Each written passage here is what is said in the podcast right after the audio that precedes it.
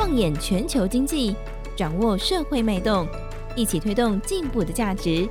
金周刊编辑室好好说，带你说出改变的台湾。各位听众朋友们，大家好，我是金周刊总编辑杨少华，欢迎收听编辑室好好说这个礼拜的节目。那今天啊，三月了，三月是属于女性朋友的的一个月份呢。为什么？三月八号就是我们的国际妇女节。今周刊很应景的，在这个时候，我们推出最新一期第一千三百六十七期的封面故事。我们的标题“女力就是硬实力”啊，我们都说女女女生的力量很多时候是软实力，但是这一次我们发现看到了一些研究报告，然后我们采访了七位，这个报道中有七位非常成功、非常杰出的女性朋友，我们发现她们不只是软实力，她们是敢呛、敢撞。敢拼敢冲有斗魂的女性啊，于是我们下了这个标，女力就是硬实力。今天跟我们一起聊的是这个题目，我们的主座的同事呃梁如，梁如好，我们也好，大家好，我是梁如。好，女力就是硬实力，梁如，你看到了什么样的讯息、资料，还有你采访到的东西？我们先从有没有什么报告来佐证你这个这个标题？我们从这边讲起。我觉得我们听众朋友听应该觉得很奇怪，怎么两个臭男生在那边谈女力哈？啊，但是因为是硬实力嘛，我们是从硬实力这个角度切入嘛。对，那那大家知道我们是财经杂志，那我们会非常关心所谓的女力到底跟企业之间的这样的一个关系到底是什么？哈，那其实是这样的哈，就是我们这一次发现到一个非常我我们认为非常有深度的一个研究，然后它是瑞士信贷的一份调查。那这个调查呢，其实是超过十年哦，从二零一零年一直到现在，它是每两年会有一次的新的版本的发布，这样。可是它这个统计是每一年这样一直做下去的。他们是这样的，他们每年都会去统计三千家企业，这个是横跨了三十五个国家，包括台湾也在内。这三千多个企业里面呢，他们有多少的管理阶层的主管，或是还有他们的董事会有多少的女性的比例，大概是怎么样？然后他们不止去做人数还有比例的统计哦，他们还把哦这样的比例跟人数去跟一家企业它的获利，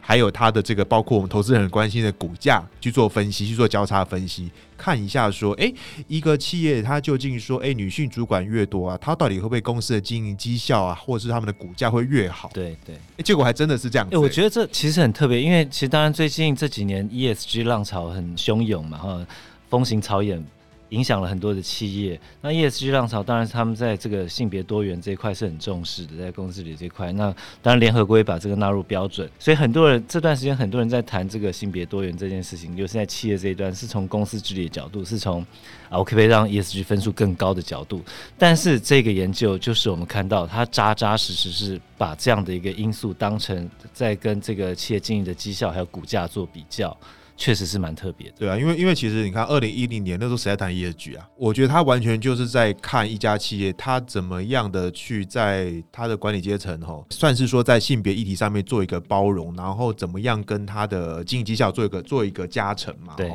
那大家可能比较关心台湾的状况，我们先讲台湾好了哈。那台湾有点有趣哈，就是说，如果说你看这个女性董事哦，在董事会的比例。台湾其实没有到那么高，哦，嗯、我们算是倒数的哦，倒数第六哦。如果比率来看，大概百分之十二而已。对，比如说，哎，十个董事里面大概只有一个出头格是是女性这样子哦。但是如果你是去看女性的执行长哈 CEO 的占比的话，对，我们台湾可以排到全球前十一名哦。哦，刚刚说三十多个国家嘛，三十五个国家，我们可以排前面三分之一。对，那如果你是看所谓的 CFO，也就是财务长。台湾的女性的这个财务长的比率，更是排在全球的前四名。那这个是一个什么样的现象呢？我们请这个我们总编辑来 帮我们诠释一下。我自己有我自己的一个解读。你说，你说，我正要看我的 line，你先说。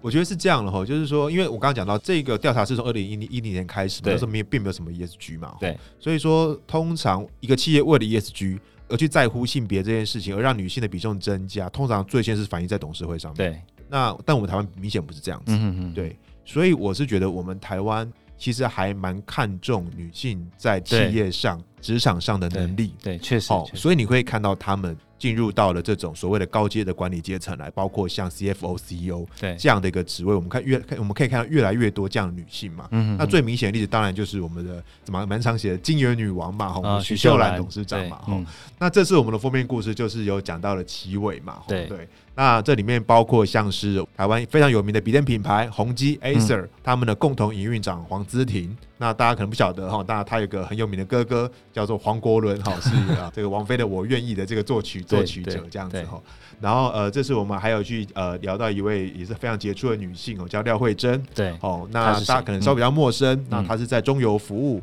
对她是呃前一任的这个呃中油天然气事业部的执行长。对，哦，是这个事业部第一个女性的执行长。哦，那她现在是中油的副总经理。对，哦，也是现在目前中油唯一的。哦，女性的副总经理也是中油史上第三个副总经理。对，其实廖慧珍的故事我有看了，我真的觉得非常的深刻，而且她的动作跟不要说中油，就是跟台湾每个人都会有点关联。我觉得梁荣，你要不要先来聊聊她的故事？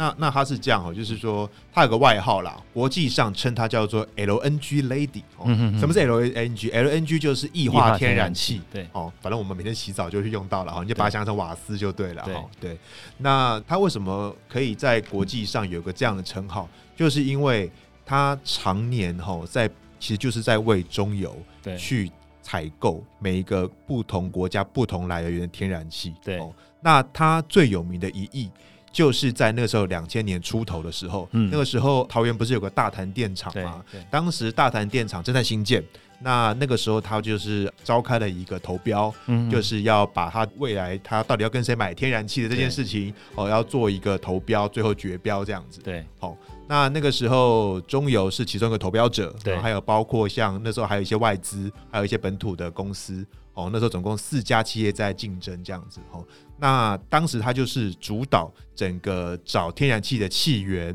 跟卡达去签了一个堪称当年全球最便宜的天然气价格，对，为中油抢到了那一次的一个标案。嗯嗯嗯。哦，到底便宜是多便宜呢？他他们其实中油这边一直都不肯透露嘛，哈，那可能可能有商业机密啊什么之类的哈。对。但是有一个蛮硬的指标是这样子的哈，就是说当年的那个投标的底价是四千亿，但是中油当时投。是投两千九百多亿，哦、然后据当时这一个中油的高层哈跟我们讲，嗯、第二名的投标者也比中油投标的那个金额高出一千亿，那所以你可以知道哈，至少省了一千亿，至少省了一千亿哦，因为这整个当时投标的金额啊，那个金额的组成其实天然气的采购是占了大概百分之八十，嗯嗯哦，那剩下二十当然就是一些硬体设施嘛，比如说接收站、管线这一些的哈，嗯，所以。这个人他的过去在他职场的作为，还有他在天然气的这样的一个领域的工作成果，对，其实跟我们现在其实有蛮大的关系。因为我们知道我们台湾正在做能源转型嘛，未来我们可能百分之五十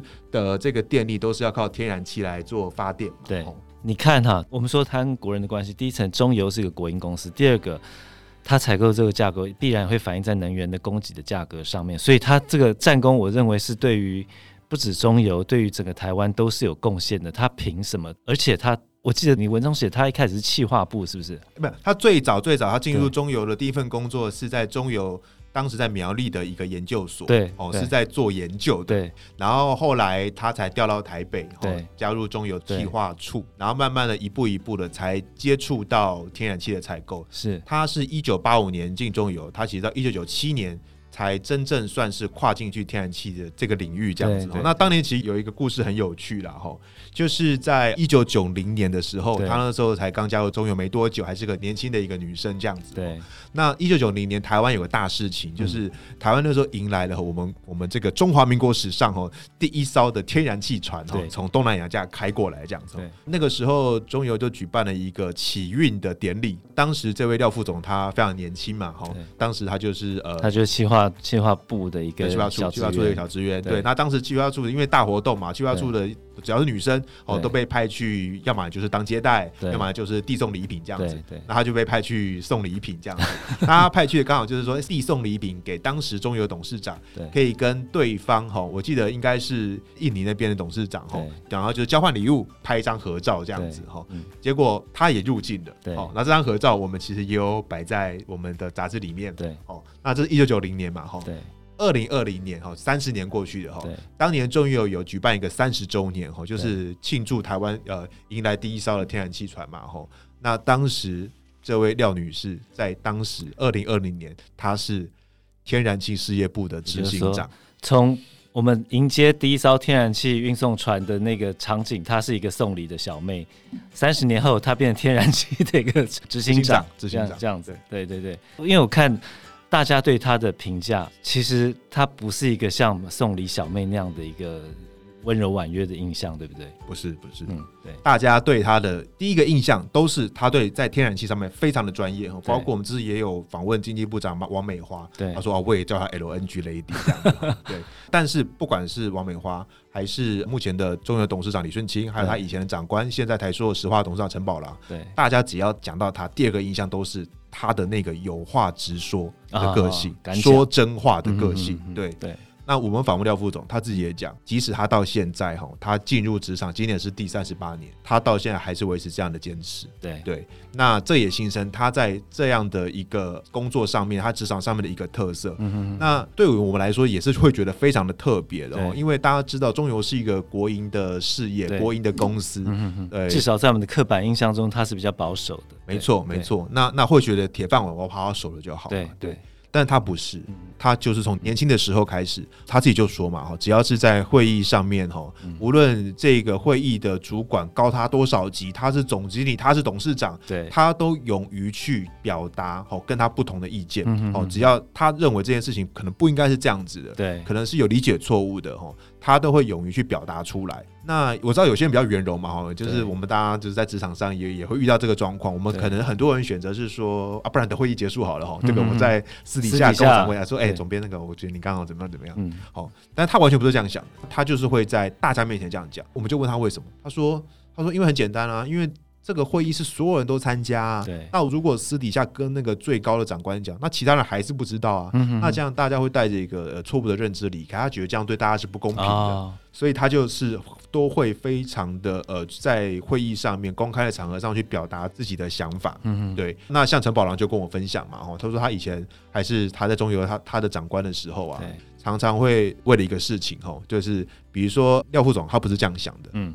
他就一直来找他，吼，就去跟他说，总经理这样子是不行的啦，我跟你说，这个理由是什么什么一二三四讲，会非常的条理分明的去跟他讲，他认为应该是怎么样，对，哦，那包括像李顺清也跟我们讲啊，他说，对，他他就是说，呃。不只是在会议上面，这位廖女士她会很勇于表达自己的的想法跟意见，对，包括她说在公文上面吼，就是说一般人哦，就是公安机关公文或者说大公司公文都是说，哎，很多人会签嘛，对，那她是副总，但是副总签完呈给董事长嘛，吼，那她说她有的时候就会接到那种，哎。从他那边呈过来的公文哦，签过他的公文，然后里面写的密密麻麻写了一大堆这样子，就跟他说哦，这个这件事情哈，我的看法是什么？一二三四五六，这样都写的这样写的非常的清楚这样子，对对对，你可以看到哈，他的个性哈，就是那种他会非常愿意说真话的，他不会去畏惧权威这样子。其实这一次你采访几个人当中啊，我觉得有类似这种，因为他我我知道他自己称自己有点叛逆嘛，对不对？